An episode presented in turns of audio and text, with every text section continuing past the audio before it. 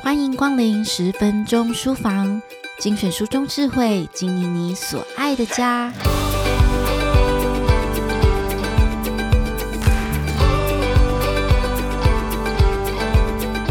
希望培养孩子阅读习惯的你，是不是也有以下困扰呢？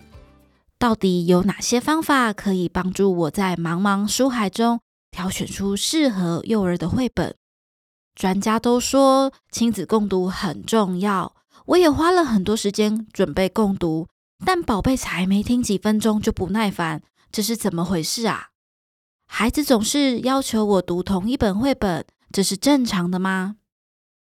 今天的十分钟书房就要为你邀请到投入亲子共读超过二十五年，在医疗、幼教、公益领域推广阅读不遗余力的叶嘉青老师。为你引导大人可以如何透过阅读素材选择，跟营造温暖轻松的氛围，自然而然跟孩子一起踏上亲子共读的旅程。拥有护理师和美国哥伦比亚大学教育硕士背景的嘉青老师，多年来除了在大学开设幼儿文学和幼儿教育相关课程，担任教育部婴幼儿阅读推广计划评审和辅导委员之外，也受邀担任众多童书奖项评审和策展工作，还以译者身份将国外优质绘本引介到国内，是国内推动学前阅读的重要推手。根基于幼教身心发展的深度理解，嘉青老师收罗包含本土原创与美、英、日、波兰等各国精彩绘本超过两百本。为幼儿陪伴者说明了在学前不同年龄阶段和衔接时期的共读素材和技巧，以及面对有特殊需求的孩子时，我们可以提供哪些不一样的阅读资源。还安排超过二十个延伸阅读活动、学习单，帮助孩子体会阅读的多元与丰富。除此之外，嘉青老师也汇整了他推广共读时最常被问到的各种卡关点，希望能将多年经验提供给所有幼儿的照顾者、陪伴者和养育者，希望大家轻松踏上美好的亲子共读旅程。现在就让我们一起来聆听嘉青老师的分享吧。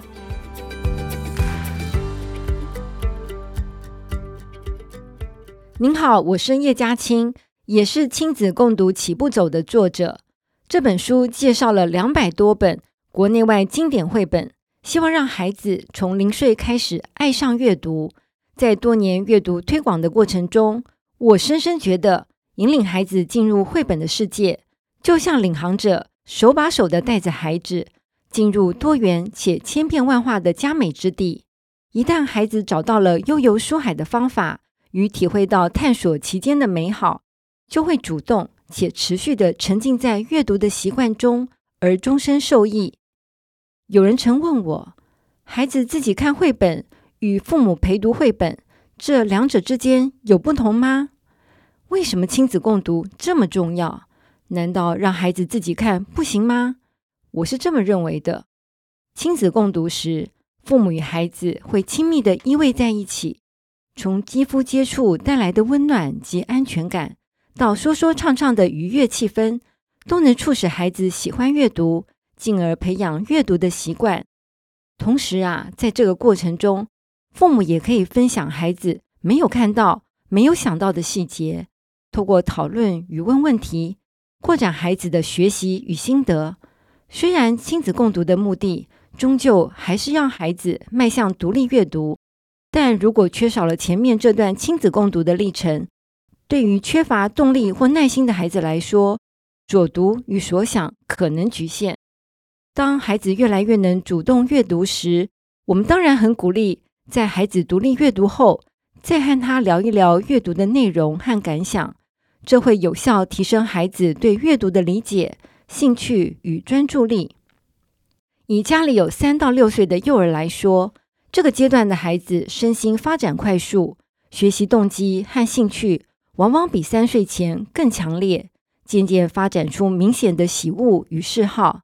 这个时期啊，孩子共读的问题常集中在学习与情绪的调试上。大人除了提供孩子学习的机会与帮助外，也请记得在情绪上给予完全的支持与肯定。比方说，我常常被问到，孩子每次都要求爸妈读同一本绘本，这是正常的吗？遇到这种情形，应该鼓励还是拒绝呢？其实啊，孩子反复读一本自己喜爱的书是没有问题的。孩子和大人一样，有时会很喜欢某一本书而反复阅读，而每次阅读都可能有不同的收获。他们可能这次看到了单张图像的细节，下次可能看到了上下页图像间的关系。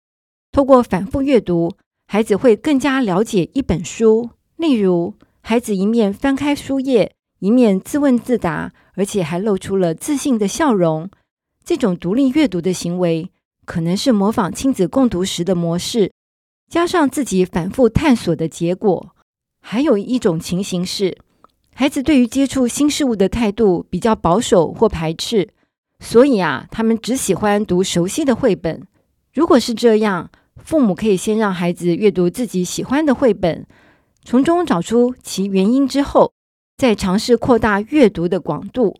例如，发现孩子特别喜欢跟车子有关的绘本，是因为对车子很着迷，就可以引导他阅读和车子相关的绘本、车子的图册或百科书，把汽车拟人化成主角的故事书，或是介绍跟车子有关的童谣和诗歌等，都是不错的方法哦。在亲子共读过程中，还常出现几种情况：一是动不动就被孩子打断；二是当家里小孩不止一个时，同时都吵着要爸妈念自己喜欢的故事。遇到这些情形，该怎么办呢？关于被打断的困扰，其实啊，三到六岁的孩子正处于自我概念的发展阶段，许多思想和行为都会以自我为中心。他们对已知的事物或经验，有时会出现干扰或破坏的行为，好获得别人的注意或肯定。在亲子共读绘本时，碰到这种情形，我的观察是，孩子可能已经与故事产生连结，或很想寻求自我表现。父母这时可以邀请他参与一起讲故事，或是先简单回应，感谢孩子提供想法。然后建议他继续聆听接下来的内容，等讲完故事后，再针对孩子所提的意见做更深入的互动。至于家有手足的共读困扰，有时是互相争执先念谁的绘本，有时是不知道该怎么挑选绘本才能满足所有的孩子。相信这也是许多父母棘手的问题。家中有多个孩子，意味着许多事。都必须分享或轮流。不同年龄的手足在认知发展或兴趣上不尽相同，因为孩子们的认知程度不一，有时的确需要父母一起分担，让每位孩子和大人都有专属的一对一共读时光。一方面可以针对孩子不同的理解程度与兴趣，提供适合的绘本；另一方面，也能让孩子有机会感受到父母全部的关怀和注意。家里有一个以上的孩子，分享、轮流与互助也是他们需要学习的哦。可以透过安排哥哥姐姐讲故事给弟弟妹妹听，父母从旁协助及奖励，让哥哥姐姐从听故事的人慢慢变成讲故事和示范的角色，进而练习表达力，获得成就感。也让弟弟妹妹有机会向哥哥姐姐模仿与学习。另外，我也想特别分享，早期阅读对于需要早疗的特殊孩子来说，具有学习和早期疗愈的双重好处。根据脑神经科学的研究，亲子共读可以增进亲子间的情感，也可以促进孩子的神经元发展和认知功能，持续提供稳定且正向的共读经验。可以帮助身心障碍的孩子培养知识、同理心和社会技巧等各方面的能力，也能够预防或缓解特殊孩子的学习困难。医学研究也发现，阅读障碍的确可以透过特殊的训练方法克服。如果能够早期的发现并早期的治疗，有高达九成的孩子最后都能拥有正常的阅读能力。相反的，如果忽略孩子在阅读上的困难，不但会影响他们的语文学习，也会影响他们的自信心、动机和兴趣，甚至啊会造成学习障碍的恶性循环。面对在学习上有特殊需要的孩子，需要找到适合他们自己的早期阅读方法，并且根据他们的特质和需求，提供各种形式的阅读和学习资源。例如，从二零二二年起，台湾为了落实阅读平权，鼓励家有视障孩子的家庭重视阅读，国立台湾图书馆。就将婴幼儿阅读推广计划所选出的适合零到五岁经典绘本，制作成文字跟点字共同放在一起的双视绘本，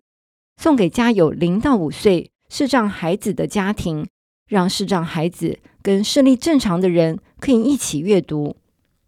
对于视障或是有阅读障碍的孩子来说，将绘本图画和文字透过语音。和音效来描述的有声书，也是可以多加利用的阅读资源。像国立台湾图书馆出版的绘本口述影像有声书，一共收录了二十八本绘本，都是以聆听为出发点，使用简单易懂的文字和适当的语速和语调来录制，让孩子跟着声音来阅读，都能带给学习障碍儿童不同的阅读体验，用不同方式。为孩子打开一扇美好的阅读之窗。还有一种为使用手语沟通孩子制作的台湾手语电子绘本，把绘本内容用台湾手语来呈现，并且配合文字和声音，让有听觉障碍的孩子可以选择手语作为阅读的语言。除了帮助听障的孩子学习中文，也可以增进大众对使用手语的认识和尊重。除了以上的例子，还有许多其他的方式可以帮助特殊孩子进行早期阅读。例如，使用符号或图示来代表文字；使用多媒体或互动式的媒材来吸引注意力；使用重复或韵律的语言来增加记忆；使用游戏或角色扮演来增加参与等等。这些方法的共同目的啊，都是希望有特殊需求的孩子。能够透过适合自己的阅读模式，开启探索世界的大门，让他们发现自己的兴趣和潜能，找到自己的价值，并且从中获得学习的成就感。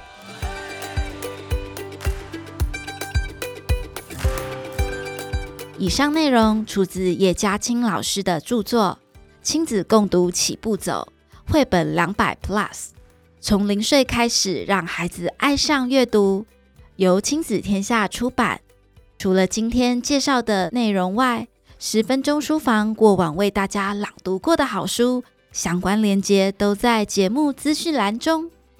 亲子天下 Podcast 谈教育、聊生活，开启美好新关系。欢迎订阅收听 Apple Podcast 和 Spotify，给我们五星赞一下。也欢迎在许愿池留言回馈。我是说书人佳琪，我们下次见。